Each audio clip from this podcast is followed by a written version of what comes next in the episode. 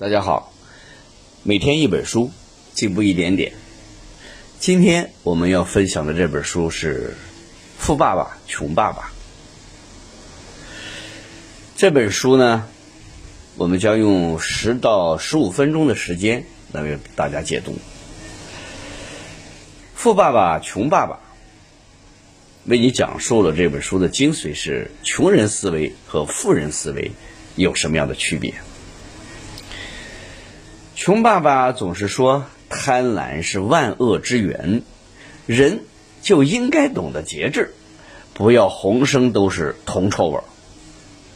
富爸爸总是说贫穷才是万恶之源，贫穷会放大人性的恶，会把人性中善的一面给磨灭掉。与此相反，有钱人才会帮助到更多的人，才会消灭掉世界更多的恶。穷爸爸总是说：“你要好好学习，以后就能找到一份好工作。”而富爸爸却总是说：“你要好好学习，这样以后你就能开公司，开自己的公司，创造很多很多的就业机会给别的人。你看见好的企业还能把它收购，给更多的人提供工作机会。”穷爸爸经常教罗伯特怎么制作一个让人印象深刻的简历。而富爸爸则教他写自己的商业计划书和财务计划表。穷爸爸遇到一个特别贵的东西时，总是会习惯性的说：“哎呦，这个我可付不起。”就不再去想这个问题了。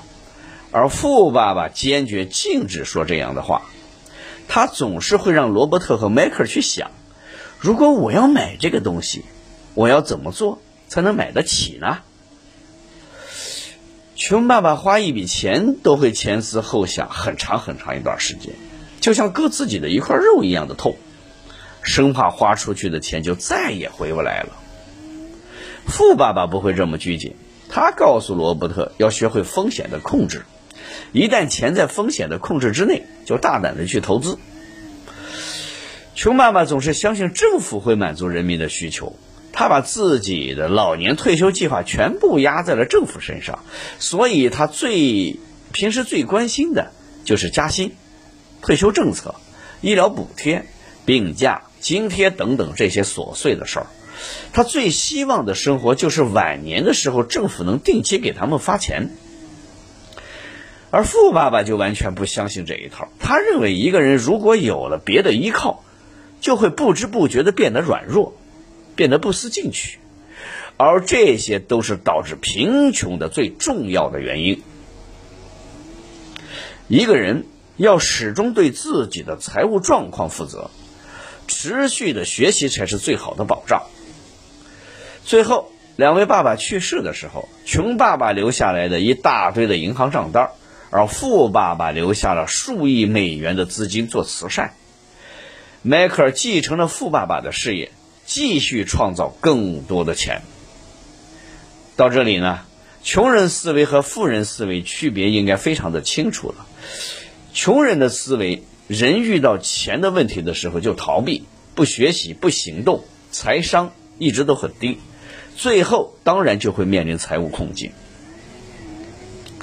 富人思维的人永远直面钱的问题，他们会学习理财知识，提高财商，最后钱。会源源不断的涌向富人。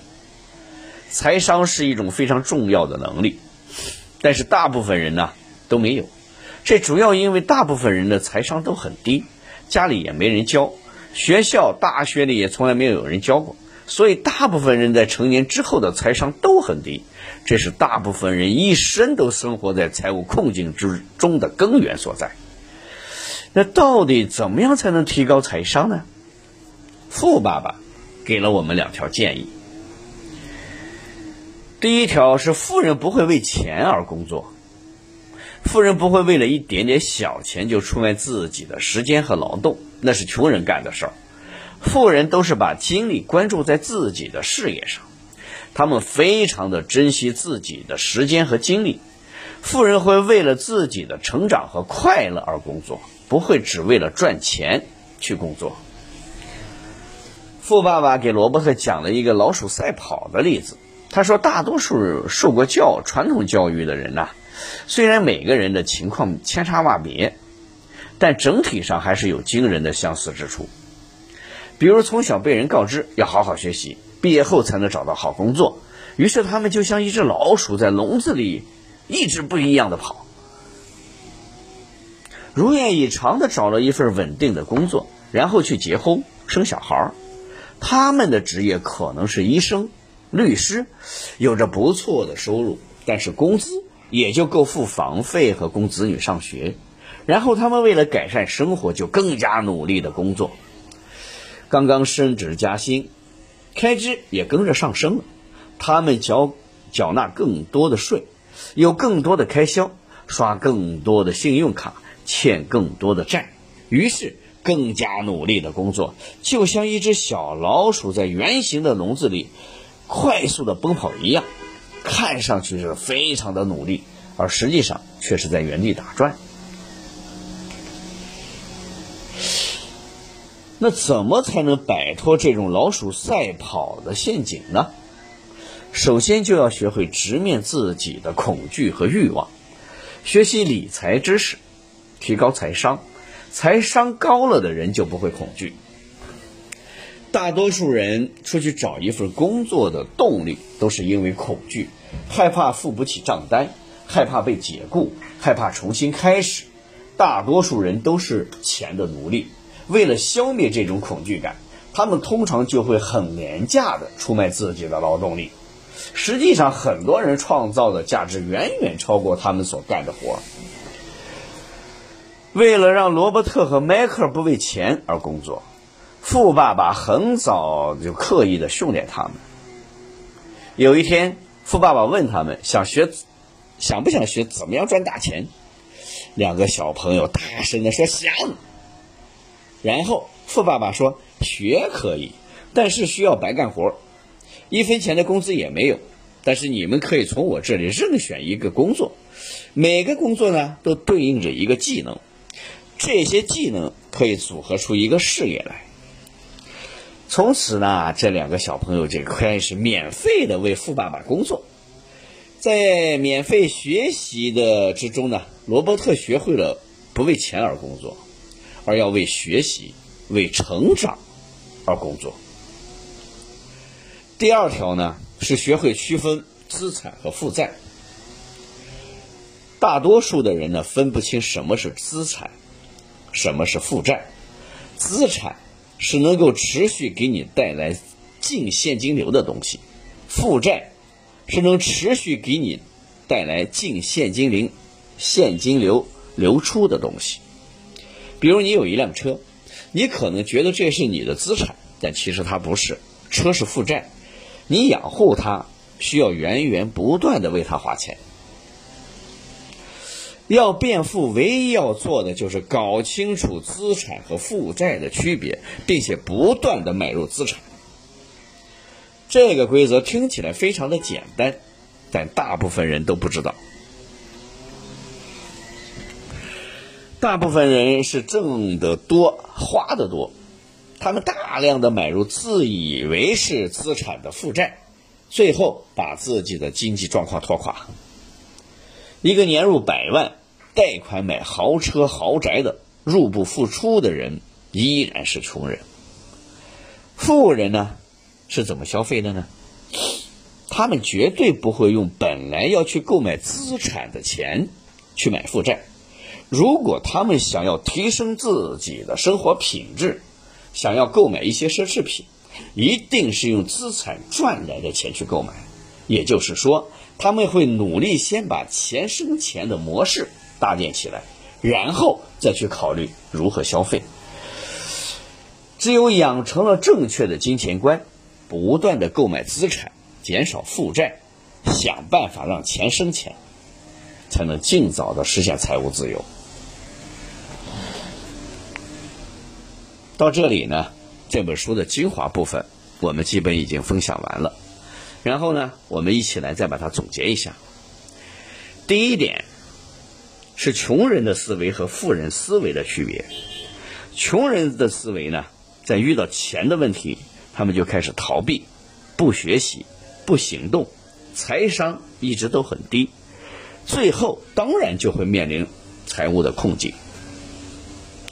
而富人的思维永远是直面钱的问题，他们会学习如何去理财，如何去学习理财知识，提高我们的财商，最后的钱啊会源源不断的涌向富人。第二点呢是提高财商的两个建议。富人不会为钱而工作，富人学习区分资产与负债的不同，富人让钱为自己工作。